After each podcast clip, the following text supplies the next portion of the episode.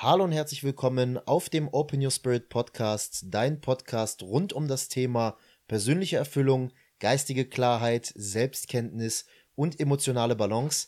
Mein Name ist Navid und ich heiße dich ganz herzlich willkommen zu dieser heutigen Folge. Heute wieder mal eine Interview-Edition mit meinem guten Freund Michael Bessin. Michael ist seit knapp zwei Jahren mein persönlicher Physiotherapeut. Er ist aber auch sektoraler Heilpraktiker für Physiotherapie, Manualtherapeut, Schmerztherapeut nach LNB, Ödemtherapeut und fast fertiger Bobat-Therapeut.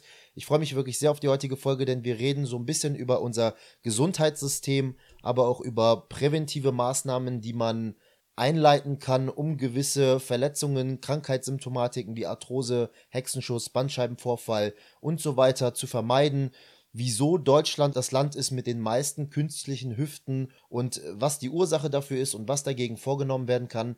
All das wirst du in dieser heutigen Folge mitnehmen können und natürlich werden wir auch nochmal über persönliche Erfüllung am Ende sprechen und was wirklich für Micha dahinter steckt.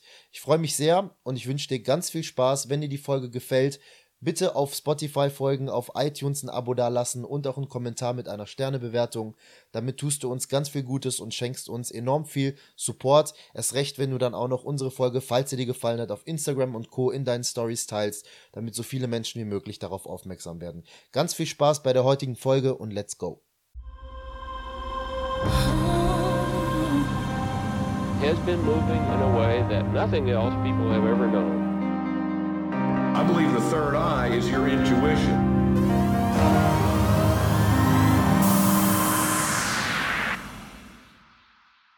So, da sind wir schon. Herzlich willkommen, lieber Micha. Schön, dass du bei der heutigen Podcast-Folge mit am Start bist.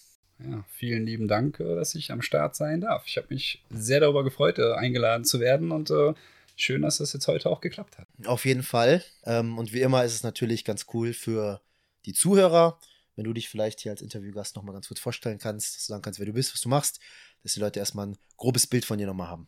Ja, sehr gerne.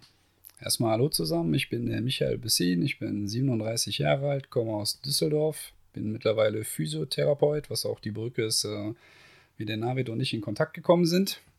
Ich bin aber natürlich auch nicht immer Physiotherapeut gewesen, wie ich eben schon gesagt habe, mittlerweile. Ich habe da auch einen längeren Weg der Selbstfindung hinter mir und das ist wahrscheinlich auch mit ein Grund, unabhängig davon, dass Herr Arbeit und ich uns sehr gerne mögen, warum ich heute hier sein darf.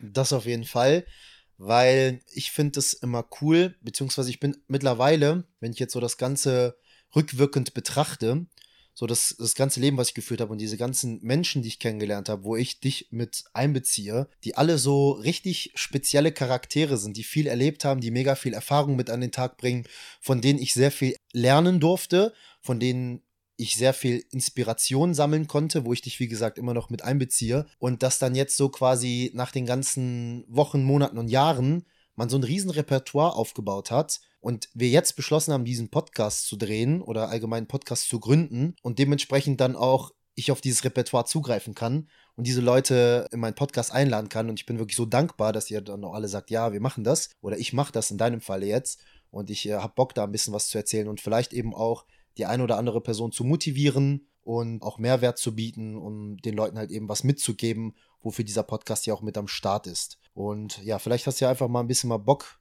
über deine Reise zu erzählen. Was hast du so erlebt? Wie war so deine Phase der Selbstfindung? Welche Phasen hast du durchlebt? Und ja, welche inneren Kämpfe vielleicht auch, die damit verbunden waren, um dann heute zu deiner Erfüllung zu finden oder zu dem Leben zu finden, wo du heute bist? Ja, sehr gerne. Klingt erstmal spannend, wie du das sagst. Ich hoffe, mein Leben wird dem gerecht, aber wir schauen mal. Ja, prinzipiell, ich bin ein sehr rationaler Typ, sehr, sehr logisch gestrickt und für mich war eigentlich schon, als ich klein war, immer klar, irgendwie, ich mache später mal Maschinenbau.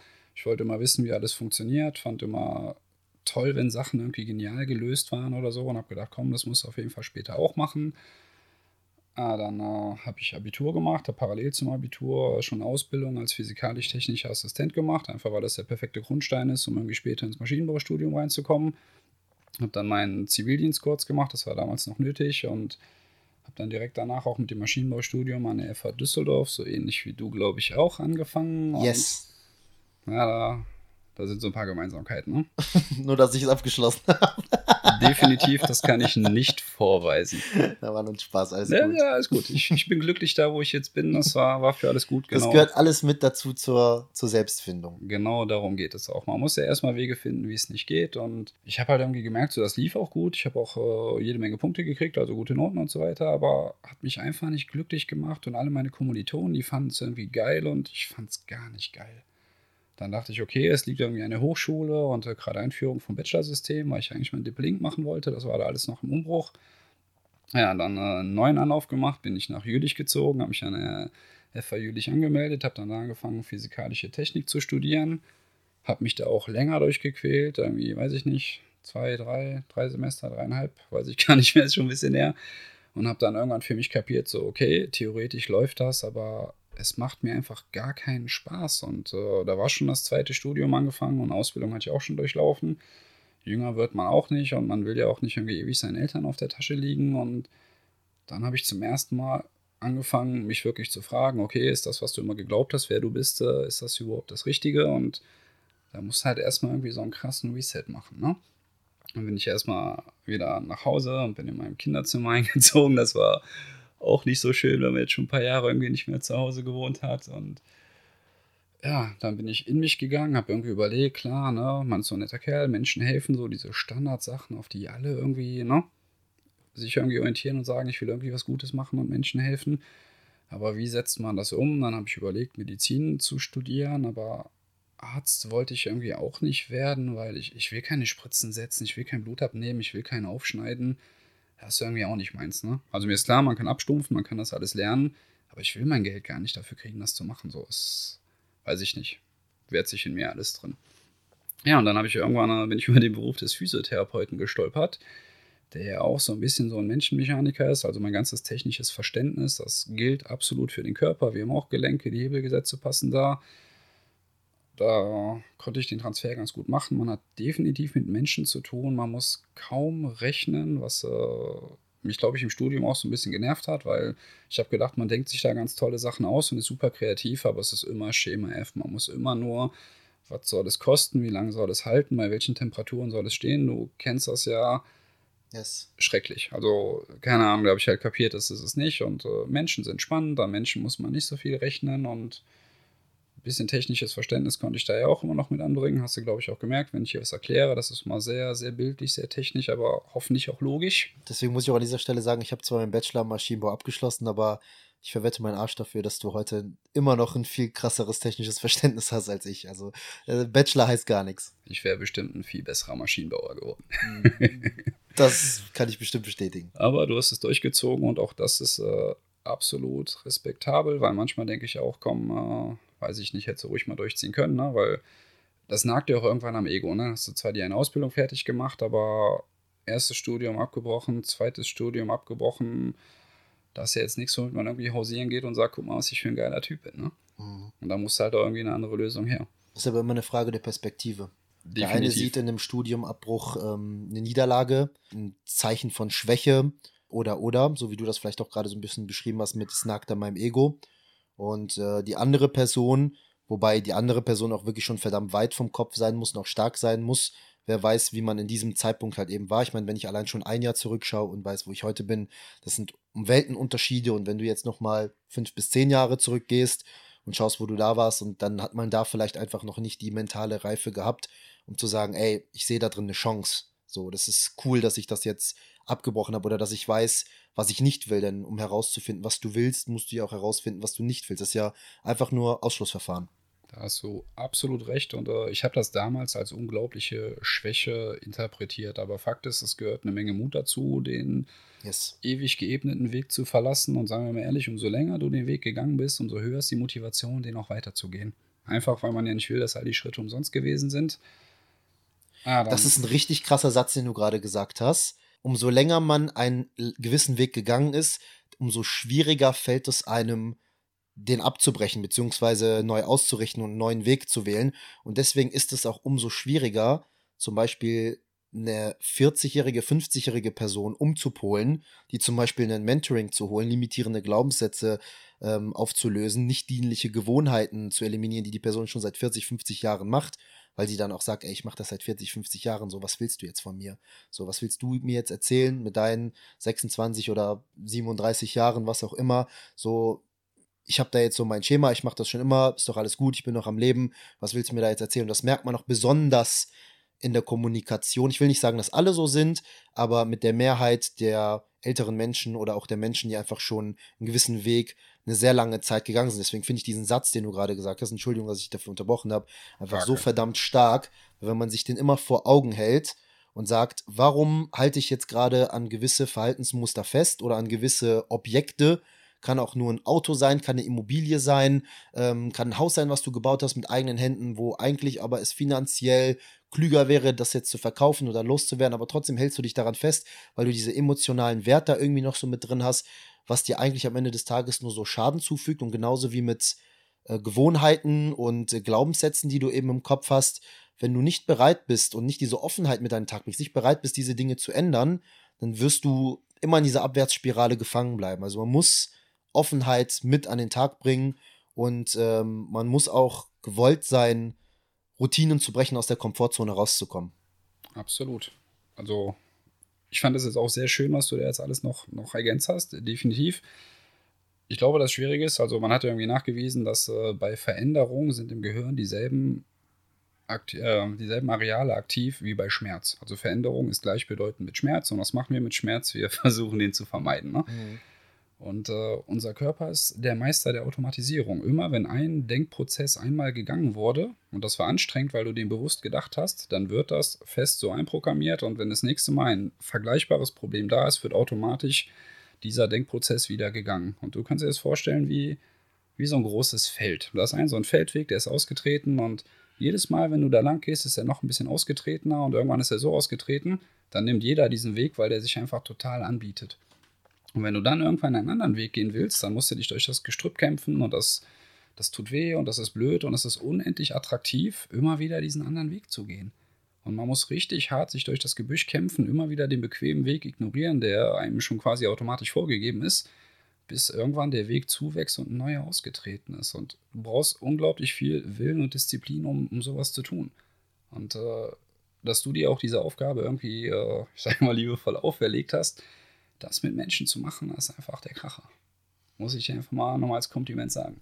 Dankeschön dafür. Und äh, übrigens, ihr werdet das auch im Laufe des Podcasts noch weiterhin merken. Der Micha, der ist der, der King of Metaphern. Also ihr werdet äh, die ein oder andere auf jeden Fall noch mitkriegen. Und äh, das mit dem Feldweg war jetzt einfach wieder mega geil erklärt. Also auch bildlich schön, holt, holt mich ab, holt hoffentlich auch den Zuhörer ab und äh, zeigt einfach, wie das ganze Leben nochmal metaphorisch jetzt auf dieses Beispiel sein kann und wie es halt eben ist, wenn man seine Komfortzone oder halt eben seinen ausgetretenen Weg einfach mal verlassen muss und äh, beschließen muss, neue Wege zu gehen, um sich neue ja, Wege auch auszutreten und eben aufzubauen. Jetzt sind wir aber auch ursprünglich miteinander zusammengekommen aufgrund der ganzen Physiotherapie-Geschichte. Du hast mich ja in meiner letzten sehr wichtigen Saison verfolgt bzw. begleitet. Darf ich dir ganz kurz da reinkrätschen? Bitte. Weil meine Selbstfindungsleidensweg ist ja noch nicht vorbei und einfach nur um das ganz kurz abzuschließen. Ach, Entschuldigung, ja. Nee, nee, ist ja alles gut. Ich will auch total gerne noch darüber reden, aber wenn ich damit anfange, den Leuten vorzujammern, was ich gemacht habe, dann muss ich das auch fertig machen. Let's go. Nein, irgendwann bin ich dann äh, an dem Punkt angekommen, okay, Physiotherapie, das könnte was sein. Dann ist halt die Frage, okay, wie macht man das? Und äh, ist in Deutschland gar nicht so einfach. Es gibt eine Handvoll freier Plätze irgendwie pro Jahr und da gibt es irgendwie 100 Bewerber auf 10 Plätze und die werden ausgelost und dann gibt es teure Privatschulen und keine Ahnung, ich habe ja schon zweimal studiert, dann will man eigentlich keine Ausbildung machen, weil man ja irgendwie schon vorhat, ein Akademiker zu werden. Mhm. Dann habe ich gesehen, komm, ey, in Holland kann man Physiotherapie studieren, da gab es das hier noch nicht als Studium. Dann bin ich äh, nah an die Grenze gezogen, habe äh, Holländisch gelernt. Ich spreche jetzt äh, verhandlungssicheres Niederländisch, habe ich bescheinigt, definitiv. Das war total hart für mich, weil ich in Sprachen echt nicht gut bin. Fragt meine Englischlehrerin, ich habe immer so gerade so zwischen vier und fünf geschwankt. Aber da war auf einmal die Motivation da. Ich habe gedacht, komm, das musst du jetzt machen. Ich habe mich komplett aufgerafft, meine ganze Energie, habe äh, Holländisch gelernt. Jetzt kann man natürlich sagen, ist ähnlich wie Deutsch, ist nicht so schwer, aber ist schwer, gerade weil das so ähnlich ist, aber nicht immer aber ist noch ein anderes Thema. Und dann habe ich angefangen, in den Niederlanden Physiotherapie zu studieren.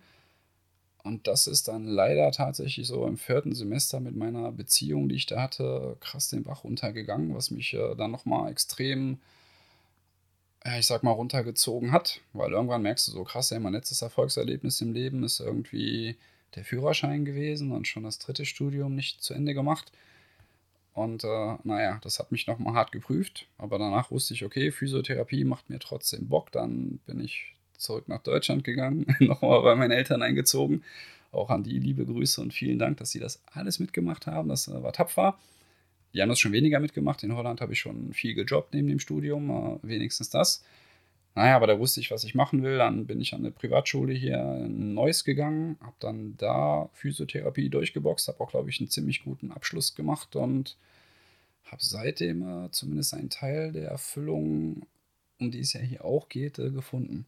Weil ich glaube, der David kann das bestätigen. Ich mache meinen Job wirklich gerne und ich will mich nicht selber loben. Ich glaube, ich mache den auch gut. Aber Arbeit ist auch nur ein Baustein im Leben. Da kommen natürlich noch ein paar dazu. Aber seit ich da angekommen bin und weiß ich nicht, mich füllt dieser Job durchaus aus. Und jetzt können wir gern sofort den Transfer machen, den du eben machen wolltest. Ich wollte es nur eben noch zu Ende machen.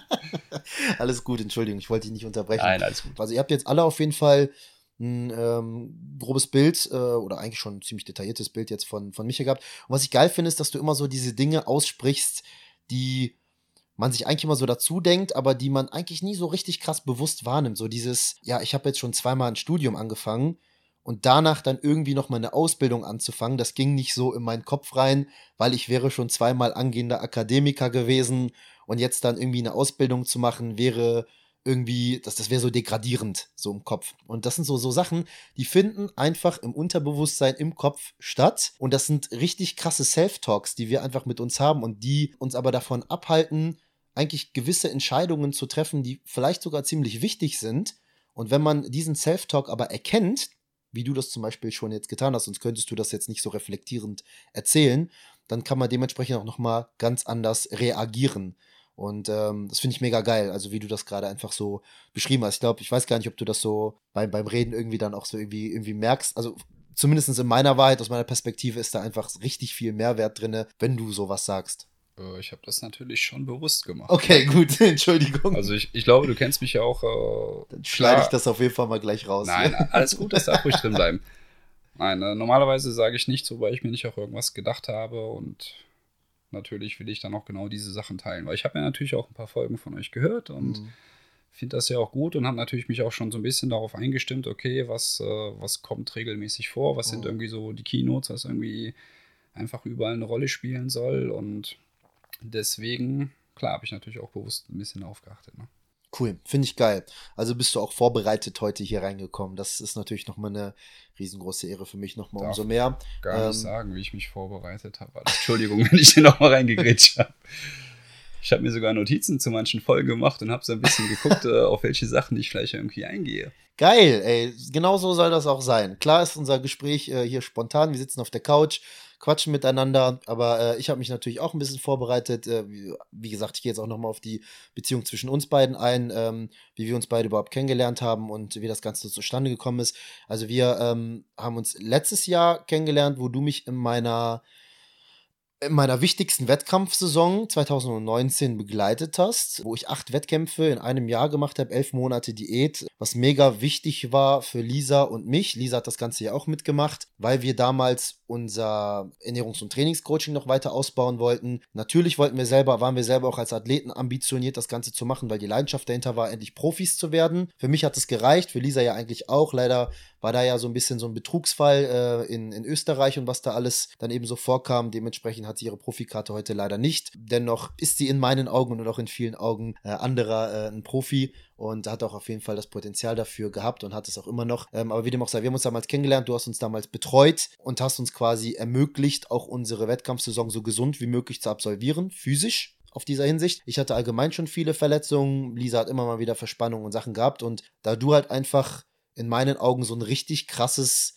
Statikverständnis hast und dieses ganze Maschinenbauwissen, was du gerade schon angebracht hast, mit hineingebracht hast in deine physiotherapeutischen Behandlungen, konntest du einem auch immer mega gut erklären, ey, was ist gerade bei dir nicht richtig und warum ist das so? Dann gekoppelt mit den ganzen Metaphern, die du dann auch immer verwendest. Ich habe einfach allgemein in so einer Physiotherapiestunde mit dir schon so viel gelernt und so viel mitgenommen, so wo ich mir gesagt habe, alleine dafür war es schon wert, plus Du hast mich dann auch noch zu einem gesünderen Menschen gemacht. Und dann hast du damals einen Satz gebracht, der ist mir bis heute, also ich merke mir alles, was du sagst, weil du immer coole Sachen sagst. Das aber ist creepy. Diesen, äh, diesen, diesen einen Satz, den habe ich mir noch, noch mehr gemerkt, weil ich den gebe ich auch immer weiter an äh, andere Leute, weil ich immer sage, macht Mobility, macht Mobility und dehnt euch, dehnt euch, weil der Micha mir das immer geprägt hat, gepredigt hat, ein Jahr lang.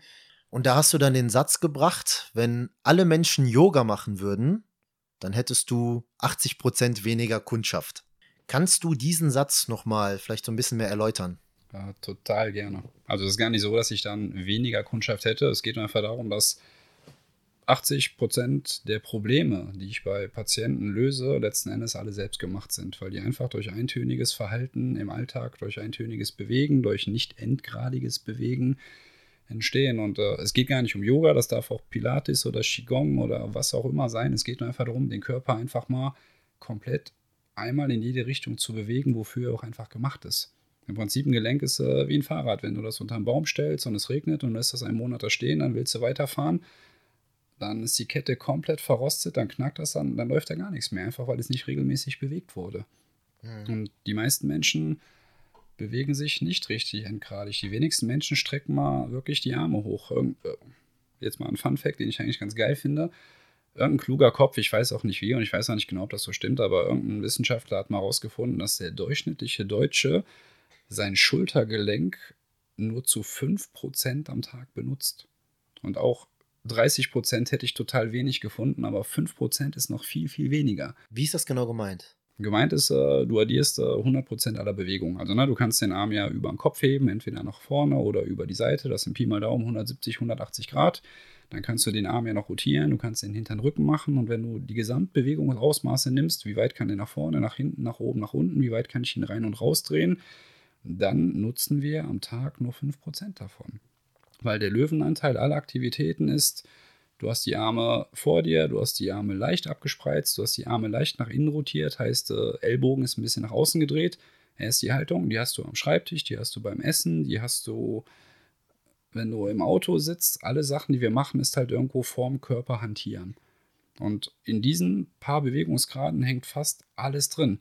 Und ich sag mal, wenn du jetzt einmal am Tag irgendwie an den Schrank gehst und deine Espresso-Tasse oben da raushebst, dann hebst du den Arm einigermaßen, aber es dauert zwei Sekunden, das ist auf 24 Stunden, ehrlich gesagt, statistisch gerade noch zu vernachlässigen. Also wäre das im Rückkehrschluss zur Folge, dass ähm, wir uns das so vorstellen können, dass unsere Schultergelenke wie das Fahrrad sind, was du draußen die ganze Zeit im Regen und bei Wind und Wetter stehen lässt und äh, es nach einem Monat dann irgendwie gefühlt wieder benutzen willst, wenn du dann auf einmal irgendeiner Aktivität nachgehst oder wie soll man das verstehen? Das kann man so verstehen, aber ich äh, hau jetzt nochmal eine Metapher raus, die ähnlich ist wie die eben mit dem Feld. Stellt euch vor, ihr habt einen Garten und ihr habt eine Terrasse, da seid ihr regelmäßig und äh, dahinter ist ein bisschen Wiese und dann kommen so ein paar Brombeerbüsche. Wenn du jetzt jeden Tag bis zum Ende gehst und immer an die Brombeerbüsche rangehst, dann wachsen die nicht größer, weil du immer bis dahin irgendwie das Ganze austrittst oder weil du das pflegst und weil du die rechtzeitig zurückschneidest. Wenn du aber nicht deinen vollen Garten nutzt, sondern du gehst immer nur aus dem Haus auf die Terrasse, dann werden die Büsche immer größer und irgendwann reichen die bis zur Terrasse. Und dann ist es unglaublich schmerzhaft auf einmal, wenn du sagst, hey, ich will mal wieder hinten zum Gartentor gehen, weil das alles so zugewachsen ist. Und die Leute nutzen nur 5%. Und wenn du hier den durchschnittlichen Büro hängst, mal sagst, heb mal die Arme hoch, ey, dann schafft er das irgendwie, weiß ich nicht, bis 130 Grad. Danach geht er ins Hohlkreuz und überstreckt den Kopf und schiebt dann noch den Kopf zwischen den Armen nach vorne durch und gaukelt sich dann aus den Augenwinkeln vor. Die Arme werden weiter oben. Das ist alles zugewuchert. Es ist nicht benutzt und deswegen steht es nicht zur Verfügung. Was gehört denn so zu den häufigsten Symptomatiken, die wir aufgrund von einer Mangelbewegung oder aufgrund von falscher Haltung, vielleicht kannst du auch noch mal allgemein auf die falschen Haltungen eingehen, die wir so in unserer Gesellschaft haben, in unserem Alltag mit uns rumtragen, die wir vielleicht bewusst auch gar nicht mehr wahrnehmen. Was sind dann so die, die häufigsten Symptomatiken, die man dann quasi so vorweist aufgrund von Krankheitsbildern? Also ich sag mal, na, man sagt ja immer, Deutschland hat Rücken, aber in Wahrheit Deutschland hat Hüfte. Also ich glaube in keinem anderen Land, und Deutschland ist jetzt nicht das größte Land der Welt, werden jährlich so viele Hüften verbaut wie hier. Prozentual auf die Einwohnerzahl, meinst du jetzt? Ja, ja, ja, genau. Also Hüfte, Hüftimplantat pro, pro Mensch, ne? Okay.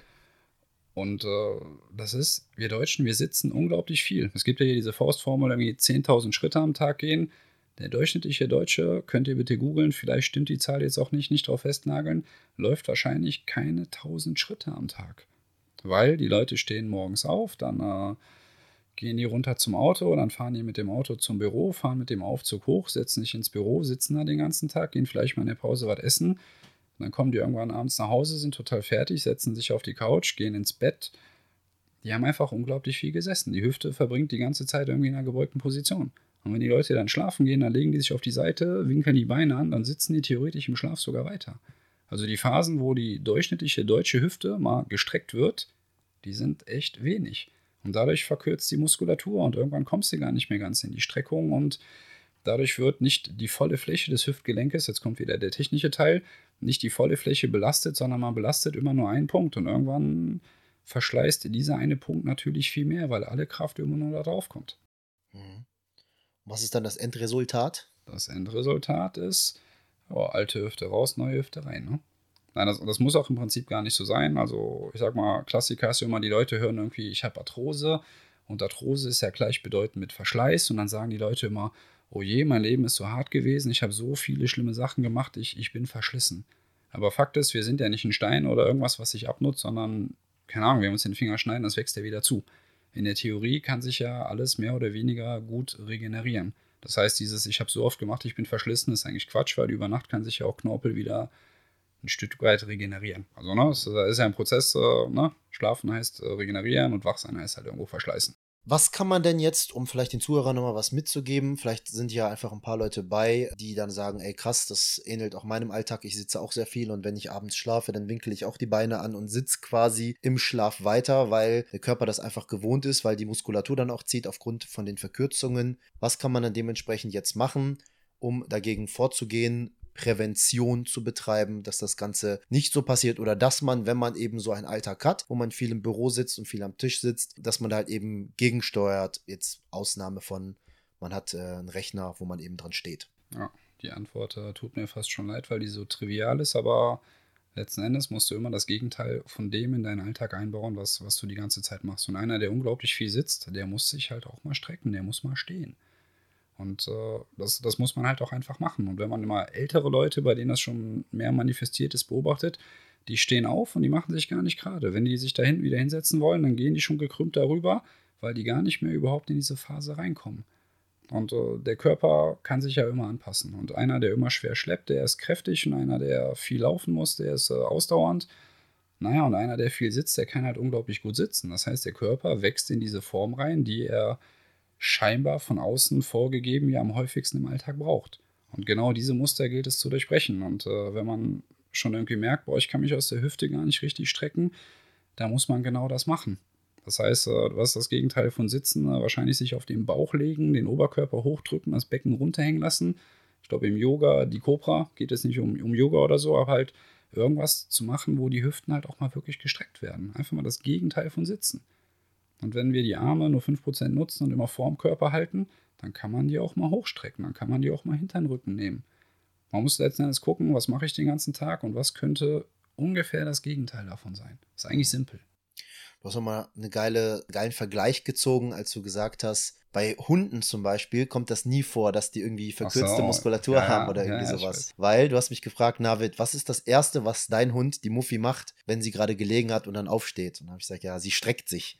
Ne? Und hast du auch gesagt, genau, das ist so eine Sache, die wir Menschen zum Beispiel einfach total verlernt haben über die Jahre. So, wir stehen nicht mehr auf und strecken uns irgendwie oder versuchen irgendwie unsere Muskulatur, also aus der, aus der verkürzten Haltung wieder rauszubringen, was der Hund ja in diesem Falle mit dieser Maßnahme bezweckt. Ja, das, das ist total schön, dass du das anbringst. Wir müssen aber einen Zwischenschritt einbauen. Und zwar der Grund, warum sich Leute, die total verkürzt sind, nicht mehr richtig strecken, ist ja der, die probieren das und das tut weh. Und was machen wir mit Schmerz? Wir vermeiden den. Das bedeutet, die sagen, ah, okay, ich habe so Probleme, ich kann mich nicht mehr richtig strecken.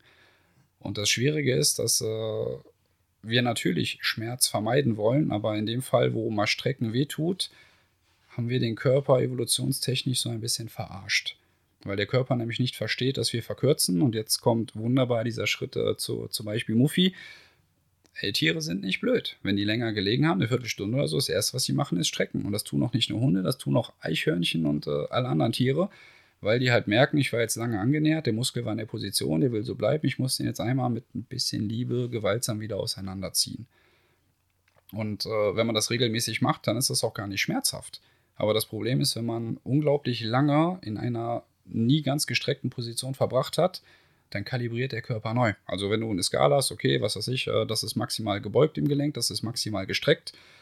Und das, was du im Alltag als maximale Streckung machst, das wird als 100% angesehen. Wenn du jetzt aber deinen Arm nie vollständig streckst, sondern immer nur, weiß ich nicht, äh, dass da noch 15 Grad übrig bleiben, dann sagt dein Körper, ah, okay, bis 15 Grad, das, äh, das ist 100%. Und alles, was über 100% geht, muss zu viel sein, weil wenn ich meinen Ellbogen über 100% strecke, dann geht der ja kaputt. Und deswegen haben wir Schmerzen, wenn wir nach langer Verkürzung versuchen, uns wieder zu strecken, weil der Körper, der nicht auf die Idee kommt, dass wir so, sorry, wenn ich das sage, dämlich sind, äh, uns nicht mal regelmäßig zu strecken, wie das alle Tiere auch machen, dann äh, ja, gibt er uns halt Schmerzen, weil der glaubt, wir wären in Gefahr. Der Körper glaubt, oh je, oh je, mein Gelenk geht kaputt, ich muss Schmerz senden, damit er damit aufhört. Mhm. Und deswegen dehnen die Leute auch so unglaublich ungern, weil alle sagen, denen tut weh. Aber denen tut nur weh, weil der Körper nicht versteht, dass wir aufgehört haben, uns regelmäßig zu strecken. Das ist also quasi einfach nur eine Fehlinformation, die an dein Hirn weitergeleitet wird, so habe ich das jetzt verstanden, und dadurch dann einfach dieses Gefühl von Schmerz ausgelöst wird, obwohl dort kein Schmerz sein sollte und auch dürfte. Kann man so sagen. Also ja. Okay. Ein, einfach gesagt, ja. Es, es ist letzten Endes einfach so, es ist total vernünftig, dass nach 100% nichts mehr kommen sollte, weil dann geht irgendetwas kaputt. Und wenn der Körper einfach falsche Informationen bekommt, was 100% ist, dann geht er natürlich von was Falschem aus. Und der mag dich ja, der will ja gar nicht, dass du was kaputt machst. Und deswegen hast du ja reale Wahn, Schmerzen, wenn du das machst. Und diesen Kreis muss man leider schmerzhaft, das kennst du auch von dir selber. Ich weiß, dass als wir, als wir beide angefangen haben, warst du nicht besonders beweglich. Und ich weiß nicht, wer dich ein bisschen verfolgt hat. Ich habe mir das ja auch immer angeguckt. Du hast fleißig dir wirklich die Sachen zu Herzen genommen. Und du bist echt viel beweglicher geworden. Und ich wette auch, Schmerz, auch schmerzfreier. Wie eine Gazelle, ja, auf jeden Fall. Also ich konnte so viel mitnehmen und ähm, Mobility ist auf jeden Fall jetzt so ein wichtiger Part von meinem Leben, weil ich einfach weiß, so das gehört dazu. Ich muss aber ehrlich gestehen, in den letzten Wochen und Monaten habe ich das wieder ein bisschen vernachlässigt. Einfach aufgrund von falscher Priorisierung. Und ja, auch wenn ich immer wieder anderen Menschen etwas predige und so weiter. Ich bin auch nur ein Mensch und dementsprechend kann man halt auch immer wieder mal gewisse Dinge äh, vergessen oder einfach falsch priorisieren, indem man da einfach auch einen Fehler macht. Wichtig ist einfach nur, das, was wir hier in dem Podcast betreiben, ist Bewusstseinserweiterung. So, und dass du eben das Bewusstsein dafür hast, auch das zu erkennen, dir das einzugestehen und dann aber auch die Macher-Attitude hast, um eben wieder was zu verändern. Und das habe ich, das weiß ich ja. Und dementsprechend wird das dann einfach jetzt wieder gechanged und die Gesundheit steht dann eben wieder auf Platz 1 und nicht mehr irgendwie nur noch Arbeit und schweres Training und so weiter. Jetzt aber nochmal die Frage an dich. Es gibt doch manchmal Fälle, wo Leute zu dir kommen, wo, wo die sagen, ey, der Arzt hat gesagt, ich muss operiert werden, hier und da, äh, mega schlechte Prognose, wo du dann aber bestimmt schon die ein oder andere Superheldenaktion hattest, wenn ich das sagen darf, oh, ja. wo du klar quasi den, den, den jeweiligen Patienten, den Kunden davor beschützen konntest, operiert zu werden oder dass irgendwelche Maßnahmen ergriffen werden, die eigentlich komplett falsch wären. Ich äh, gebe da jetzt einfach gerne mal ein Musterbeispiel. Also erstmal ja, auf keinen Fall bin ich ein Held und ich kann auch nicht zaubern und ich kann auch nicht jedes Problem lösen. Also ich sage immer gerne, wenn, wenn Hunger nicht das Problem ist, ist Essen nicht die Lösung. Das heißt, wenn du ein Problem hast, was du nun mal nicht mit Physiotherapie beeinflussen kannst, dann kann ich dir auch nicht helfen. Aber sobald man das irgendwie schon beeinflussen kann, äh, wenn es Hunger ist, dann ist Essen auch die Lösung. Und äh, ein Musterbeispiel ist jetzt einfach nochmal Arthrose. Ich habe da eine Patientin gehabt, der, die hat in der Bank gearbeitet, die hat immer viel gesessen und äh, dann hat die irgendwann war die beim Arzt, dann haben die ein Röntgenbild von der Hüfte gemacht und dann haben die gesagt, oh je, das ist äh, ganz schwierig, äh, das müssen wir auf jeden Fall operieren. Dann ist sie in Ruhestand gegangen, hat nicht mehr gearbeitet, hat nicht mehr so viel gesessen, hat sich dementsprechend mehr bewegt, hat sich auch nicht operieren lassen, weil ihre Beschwerden besser geworden sind, als sie aufgehört hat zu arbeiten. Klar, weil die ne, sich mehr bewegt hat und auch den Druck dann auf der Hüfte gesenkt hat, weil die Gesamtmuskelspannung gesenkt war. Und dann irgendwann hat die zehn Jahre später nochmal ein Röntgenbild gemacht und dann hat der Arzt wieder gesagt, oh, das ist aber ganz schwierig, äh, das müssen wir operieren. Und dann sagte die, ja, ja, kenne ich schon, habe ich äh, vor zehn Jahren auch gehabt. Und zehn Jahre später ungefähr dieselbe Nummer und wieder hat äh, ne, ein anderer Arzt hat dann gesagt, ja, oh je, muss auf jeden Fall gemacht werden. Was, was ich damit sagen will, ist, die Hüfte von der hat auf jeden Fall Schaden genommen. Die ist nicht mehr, nicht mehr neu. Aber stellt euch den Umgang mit eurem Körper vor, vor wie ein Auto. Du hast ein Auto, du willst in eine Parklücke reinfahren und du kannst nicht besonders gut parken. Dann titschst du einmal vorne an, einmal hinten an und dann hast du Kratzer im Auto. Und wenn du das fünf Jahre gemacht hast, dann sieht deine Karre ehrlich gesagt nicht mehr so geil aus. Wenn du jetzt aber auf einmal fahren lernst, kriegst du nicht automatisch einen Neuwagen. Also die Kratzer gehen dadurch nicht wieder raus. Aber du kannst ja einfach ab da keine neuen Kratzer mehr reinfahren. Und genau das hat die Frau gemacht. Die hat fahren gelernt. Die hat gelernt, okay, was muss ich irgendwie mit meiner Hüfte machen? Und äh, klar war die Hüfte nicht mehr neu, da waren ein paar Lackschäden drin, aber es hat halt noch gereicht. Der Knorpel war nicht so runter, dass sie jetzt wirklich, wirklich schlimme Schmerzen hatte. Und mit dieser auf den ersten Blick im Röntgenbild total kaputten Hüfte hat die einfach munter 20 Jahre weitergemacht. Du hast ja allgemein immer auch schon in unserer Zusammenarbeit damals zum Beispiel auch MRT-Bilder kritisiert, wenn ich dir gesagt habe, ey Micha, soll ich dir mal für unser Termin heute irgendwie mein MRT-Bild mitbringen? Habe ich gerade ein aktuelles Vorliegen von meinem Knie oder von meinen Schultern? Willst du da mal drüber schauen? Ja, da war ich relativ faul. Nein, ich äh, sage jetzt das, was ich dir auch mal gesagt habe. Pass auf, MRT, Röntgenbilder und so weiter, das ist mir eigentlich egal, weil letzten Endes ist das, äh, also klar, das kann auch mal informativ sein, wenn du was Bestimmtes wissen willst, aber man muss sich klar machen, das ist eine Momentaufnahme, das ist ein Foto. Und mich interessiert gar nicht, wie das irgendwann zu einem bestimmten Zeitpunkt ausgesehen hat, sondern mich interessiert, was kannst du und was kannst du nicht, wie ist die Funktion. Wenn du eine Momentaufnahme machst, ich, ich lege dir ein Foto hin, einmal von einem Neuwagen und einmal von einem alten Auto und dann sage ich, rate mal, wo läuft der Motor besser, dann bist du dazu geneigt zu sagen, ey, guck mal hier, der Neuwagen, ich wette, der Motor läuft top und äh, hier der kleine Trabi, der Motor ist wahrscheinlich nicht so rund. Aber vielleicht ist der Trabi ja ein super Held und ein mega gutes Auto und vielleicht hat der Neuwagen, Montagsauto, trägt was kaputt. Du kannst unmöglich von einer optischen Momentaufnahme auf die Funktion im Alltag schließen. Und deswegen ist mir das MRT dann auch erstmal egal, weil wenn das MRT sagt, oh je, Knie sieht da ganz komisch aus, aber du läufst vor mir rum und das ist gut, dann ist es wohl erstmal gut. Ne? Also würdest du hier quasi auch, ich meine, du bist ja ein Teil des Gesundheitswesens, wenn man das so, so sagen mag, genau.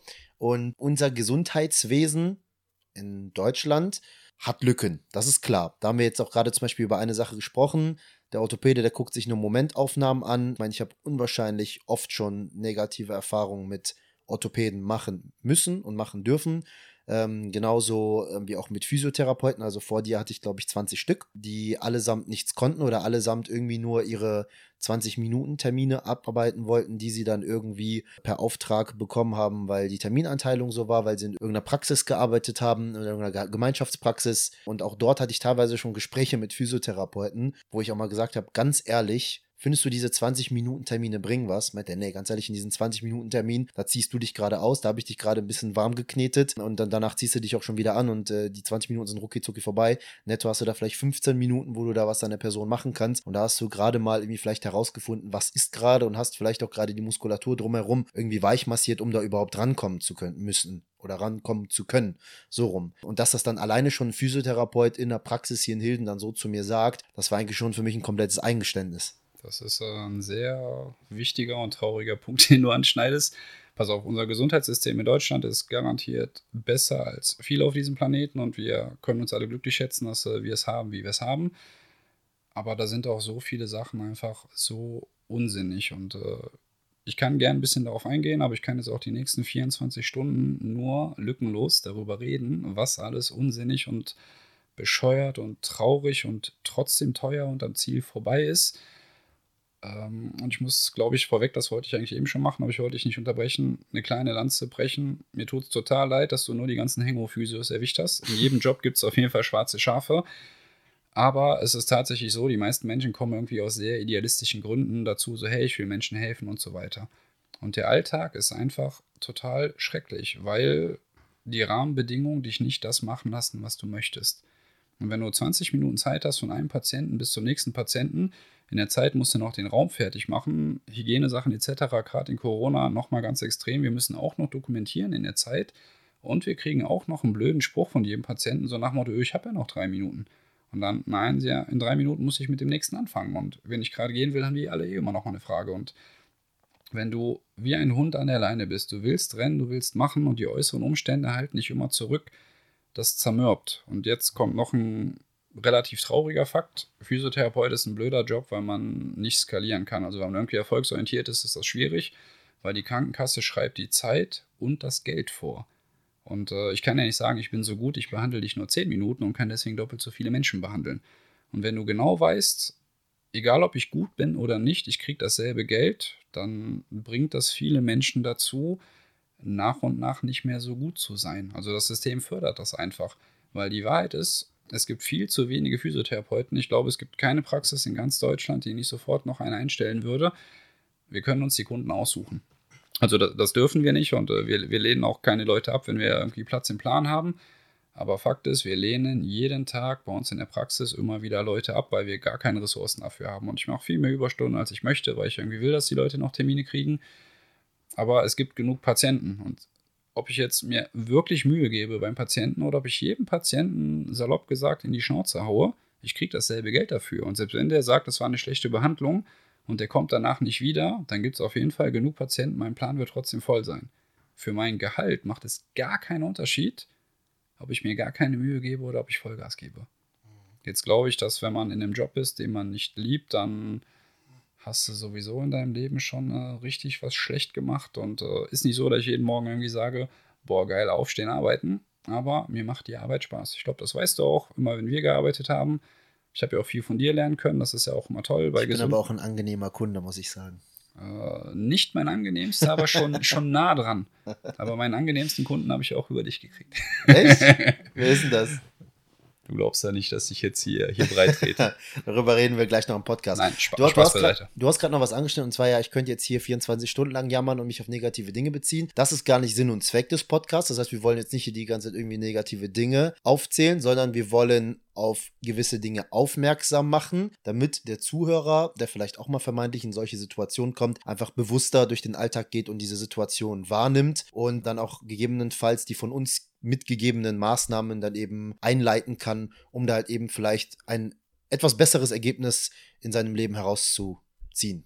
Ja, du hast äh, den Kernpunkt ja schon äh, eben wunderbar wieder perfekt aufgegriffen. Du bist äh, einfach auch ein total angenehmer Interviewer, nenne ich es einfach mal weil du ganz wunderbar während dem Gespräch, du machst ja auch keine Notizen und gar nichts, äh, trotzdem immer so, so die Diamanten rausfilterst. Das, äh, das wollte ich hier als Kompliment, auch weil mir es in anderen Folgen schon aufgefallen ist, einfach nochmal so mitgegeben haben. Danke, well, sage ich mal auf Holländisch. Ja, Rache dann, bin ich. Gut so. Nein, äh, ganz wichtig, klar, wie ich eben gesagt habe, ne, man kann sich jetzt über viele Sachen beschweren, aber ich glaube, ich alleine werde das System am heutigen Tag nicht ändern. Das heißt nicht, finde dich nicht mit allem ab, aber letzten Endes ist es ja eine Fokusfrage. Und es gibt dieses schöne Bild, es gibt Menschen, die sind Bienen und es gibt Menschen, die sind Fliegen. Die leben alle auf der gleichen Wiese und die, Bu äh, die Buben, genau, die Bienen, die fliegen rum und suchen die schönsten Blumen, die, die die fettesten Pollen und den besten Nektar haben. Und die Fliegen, die sehen all diese Blumen nicht, die suchen nur diesen einen Hundehaufen, der da in dieser Wiese ist. Und das ist auch, glaube ich, gerade so ein deutsches Problem. Die meisten Deutschen sind auf jeden Fall Fliegen. Weil wir auch irgendwie immer von klein auf gelernt haben, mach keine Fehler, ne? du darfst nie, unsere Aufmerksamkeit wird immer auf das Schlechte gelenkt, weil man das halt irgendwie vermeiden muss, suchen wir immer nur die bösen Fallen, die wir irgendwie vermeiden.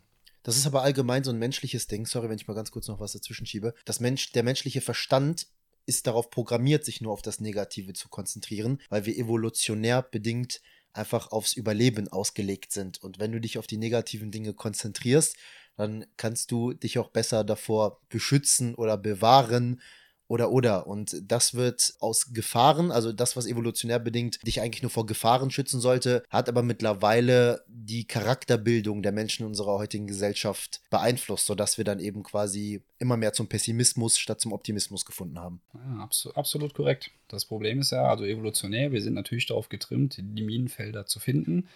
Aber da müssen wir unseren Körper halt irgendwie selber austricksen, weil wir das ja wissen. Und sagen wir mal ehrlich, wir leben hier in einer Welt, die relativ sicher ist. Die meiste Zeit, die ich hier rumlaufe, passiert mir nichts. Und äh, da muss man einfach diese alten Instinkte irgendwie austricksen. Genau wie wir auch äh, die Instinkte uns zu strecken irgendwie ausgetrickst haben. Das ist was Negatives. Wenn das negativ geht, wieder auf das Positive konzentrieren, geht das bestimmt auch bei guten Sachen. Und letzten Endes muss man sich halt einfach die Sachen raussuchen, die einen vorwärts bringen, sich auf die richtigen Sachen konzentrieren, das eine Prozent im Leben finden, was, äh, was Mehrwert bietet und nicht die 99 Prozent, die einen irgendwie nur aufhalten. Und dann kann man sich auch weiterentwickeln und vorwärts kommen. Der Fokus ist da definitiv entscheidend. Yes. Bei welchen Problematiken jetzt, um nochmal den Zuhörern so ein bisschen was mitzugeben, würdest du jetzt sagen, damit solche Arztbesuche, die halt eben auch einfach nur Zeit fressen und eigentlich gar nicht wirklich hilfreich sind, vermieden werden können? Bei welchen Problemen würdest du jetzt äh, welche Tipps geben, wo du sagst, ey, das sind so die gängigsten Dinge, die in unserer Gesellschaft passieren und mit diesen einfachen Dingen, wenn ihr einfach nur ein bisschen Zeit in euch hinein investiert oder oder, könnt ihr euch vor solchen Dingen bewahren? Also das große Geheimnis, damit äh, wir uns persönlich niemals kennenlernen und auch gerne einen meiner anderen Kollegen also, also gerne aufsuchen, wenn was Schlimmes ist, aber letzten Endes. Äh, da verpasst ihr aber was. Okay, aber dafür erspart ihr euch halt auch viel. Ne? wenn es schon schlimm sein muss, dann bin ich gerne da, aber ich habe den Job ja nicht gewählt, weil ich äh, gerne Leid sehe, sondern weil man irgendwie ja versuchen will, die Menschen dazu zu bringen, Dinge zu ändern, um nicht irgendwie wieder zu leiden. Also die Leute denken bei Physiotherapie ja grundsätzlich an Massage, aber Fakt ist, ich bin kein Masseur, ich bin Therapeut. Also nichts gegen Masseure, die machen alle einen guten Job und ich glaube, ich kann auch gut massieren. Aber Therapeut bedeutet ja immer, dass man versucht, eine Verhaltensänderung bei Menschen hervorzurufen. Und es gibt dieses schöne Zitat von Einstein, äh, Wahnsinn ist, jeden Tag immer wieder das Gleiche zu machen und zu hoffen, dass irgendwann ein anderes Ergebnis rauskommt. Und äh, der Lebensstil, den man jetzt gerade eingeschlagen hat, der hat einen genau körperlich an diesen Punkt geführt, an dem man gerade ist. Meine Aufgabe als Therapeut ist herauszufinden, welches Verhalten muss geändert werden, damit man nicht in einem Jahr mit demselben Problem wiederkommt.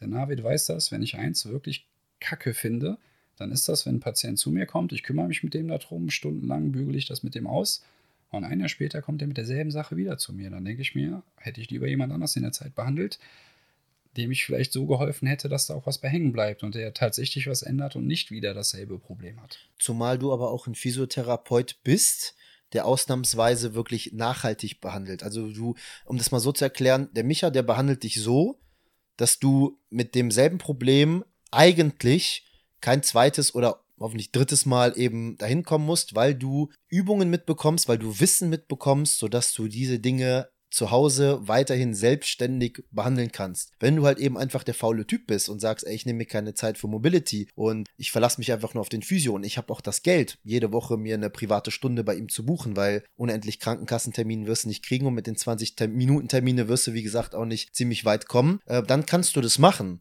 Aber wenn du dir das Wissen einfach mitnimmst und das auch wertschätzt, was dir dort gerade mitgegeben wird und auch das Bewusstsein dafür hast, das zu erkennen, was dir mitgegeben wird, was ich zumindest hatte und was die Lisa auch hatte, während wir von dir therapiert worden sind. Da konnten wir halt einfach nach einer Stunde eigentlich schon unsere kompletten Therapien selbstständig alleine weitermachen. Aber dennoch sind wir regelmäßig einfach immer zum Micha gegangen. Damals während der Prep, aktiven Prep äh, von unserer Wettkampfsaison waren wir ja fast wöchentlich bei dir. Und, äh, das ist vorgekommen. Ja, das ist vorgekommen. und da hast du äh, uns halt auch immer sehr viel ja, Unterstützung geschenkt und natürlich auch während einer Wettkampf-Prep, wenn du ganz niedrig mit dem Körperfett bist, sehr wenig Essen hast, viel Cardio machst, wenig schläfst, hast du auch einfach keinen Bock mehr selbstständig Mobility zu machen. Da bist halt auch einfach nur noch eine lebende Leiche, hast eine Nahtoderfahrung und dann freust du dich, wenn du dann einfach mal liegen kannst und klar, du verspürst dabei Schmerzen, aber wenn dann jemand anderes das übernimmt und äh, if you pay, you pay attention, das bedeutet, dann ziehst du das da auch nochmal viel eher durch und hältst das auch aus, weil du auch dafür gezahlt hast pass auf, das ist auch total okay und wir sind auch alle nur Menschen und äh, jetzt äh, großes Geheimnis.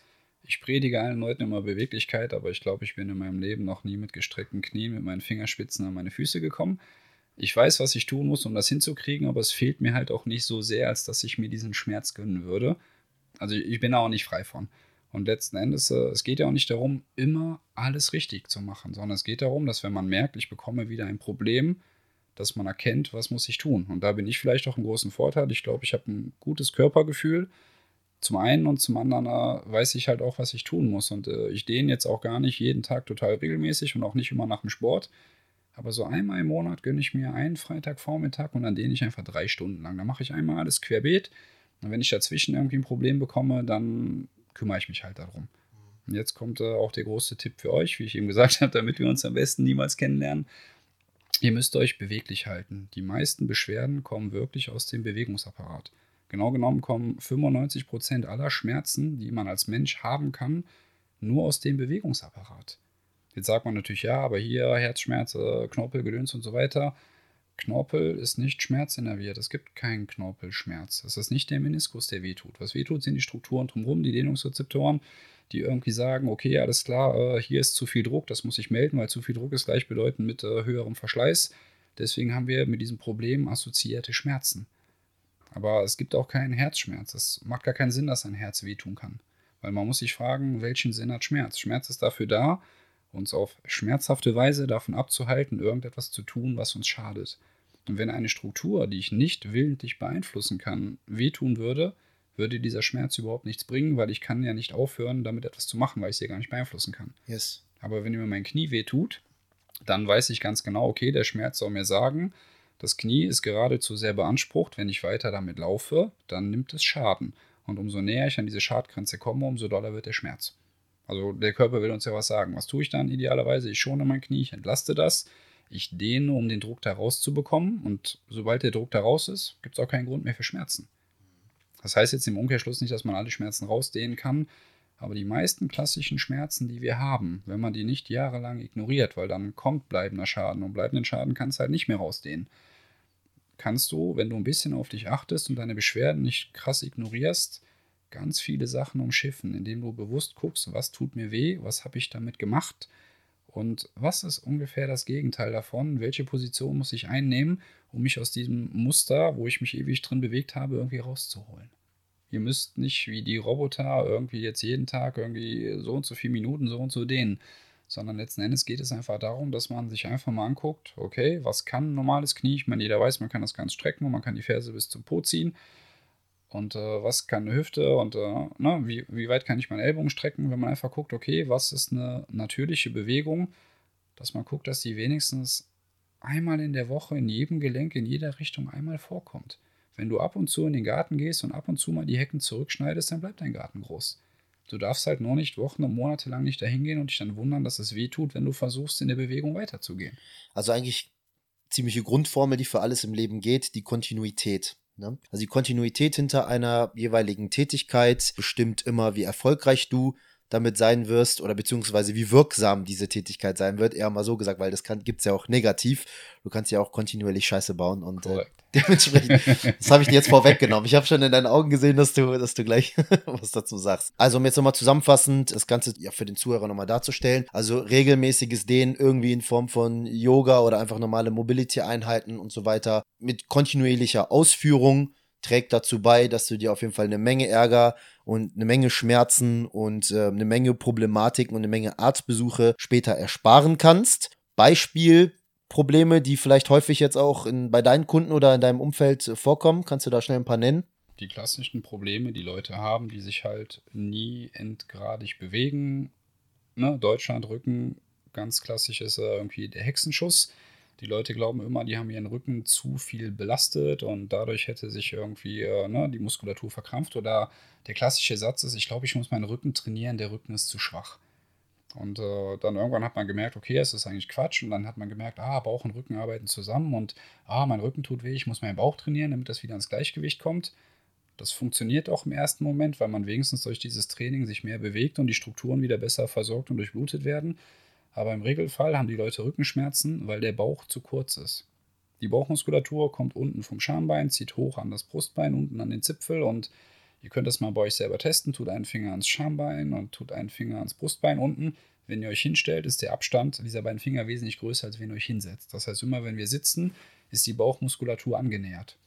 Und äh, der Körper versucht sich immer einzustellen, immer Sachen zu automatisieren, um Energie zu sparen. Und wenn einer viel sitzt, dann sagt er, okay, der Standardwert für die Bauchmuskulatur, weil der 51% der Zeit so und so kurz ist, wird auf kurz eingestellt. Und wenn du lange sitzt und du willst dann aufstehen, dann kann die Bauchmuskulatur sich in dem Moment nicht vollständig strecken. Und hinten, die Rückenmuskulatur zieht dich in die Aufrichtung, aber die Bauchmuskulatur vorne lässt nicht los. Was passiert dadurch?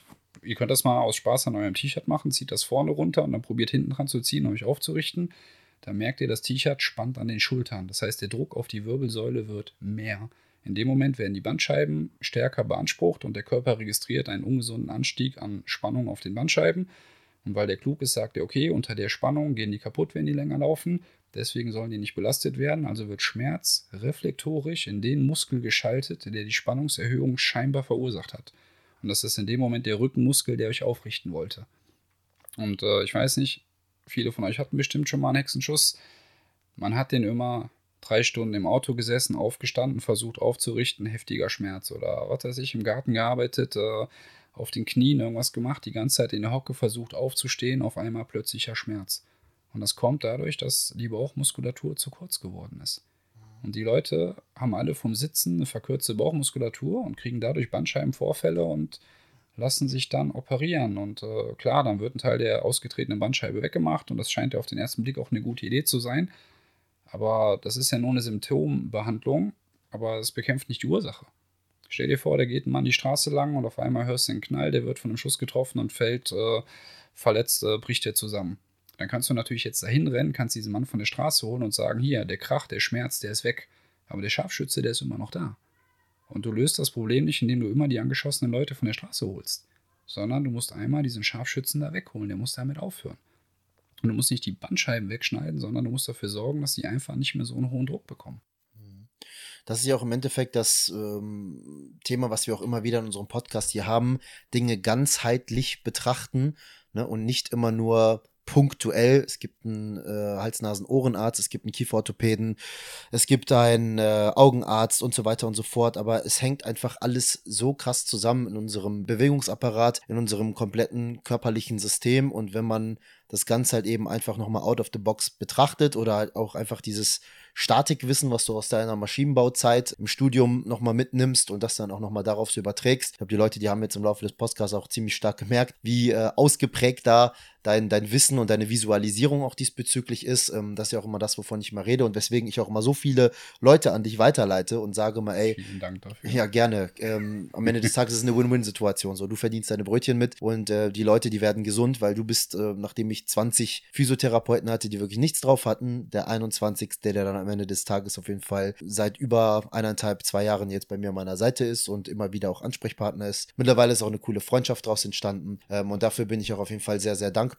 Also, ähm, wer jetzt hier also Prävention betreiben möchte und ähm, seiner Gesundheit was Gutes tun möchte, beziehungsweise auch einfach langfristig gesund bleiben will und äh, sich vor jeglichen Schmerzen und äh, ich sag mal Krankheiten wie Arthrose, Hexenschuss, Bandscheibenvorfall und so weiter bewahren möchte. Der soll also dementsprechend, so wie wir das jetzt auch von Micha gelernt haben, ähm, regelmäßig dehnen, Mobility betreiben, ob es in Form von Yoga ist oder in anderer Form. Das ist vollkommen egal. Also jedes Mal seine Gelenke, seine Sehnen und Bänder in alle Richtungen einmal bewegen, sodass sie auch das Gefühl bekommen, gebraucht zu werden, auch wenn du, sag ich mal, vielleicht eine sehr sitzende Tätigkeit hast in deinem Alltag. Und hier empfehle ich dann auf jeden Fall entweder dich über YouTube, also über, über das World Wide Web, schlau zu machen, dir Mobility-Übungen rauszusuchen und die in deinen Alltag oder in deine Woche mit zu integrieren, damit du regelmäßig dich dehnst und deinem Körper etwas Gutes tust. An zweiter Stelle kannst du natürlich, wenn du das Ganze nochmal individueller haben möchtest, dir einen Physiotherapeuten deines Ver Ver Vertrauens raussuchen. An dieser Stelle, wenn du aus dem Kreis NRW kommst, kann ich dir natürlich selbstverständlich den Micha wärmstens empfehlen. Und äh, hier wird dann nochmal individueller auf dich eingegangen, denn jeder Mensch ist ja auch anders, jeder Bewegungsapparat ist unterschiedlich und hier bekommst du dann aber Dinge mit. Das bedeutet, es werden keine Abhängigkeiten erzeugt, sondern du bekommst Hausaufgaben mit, du bekommst Übungen mit, die individuell auf dich angepasst sind und die du eben für dich täglich mit integrieren kannst, damit du dich vor Schmerzen, Krankheiten und so weiter bewahren kannst oder vielleicht sogar schaffst, diese jeweiligen Symptomatiken loszuwerden. Ja, kurz zusammengefasst, äh, ihr müsst euren Körper benutzen. Alles im Körper funktioniert nach dem Prinzip use it or lose it, benutzen oder verlieren. Und jedes Mal, wenn ihr irgendetwas, was euer Körper von Natur aus kann, nicht benutzt, baut der Körper das ab. Und äh, letzten Endes geht es ja hier um Körper, Geist und Seele.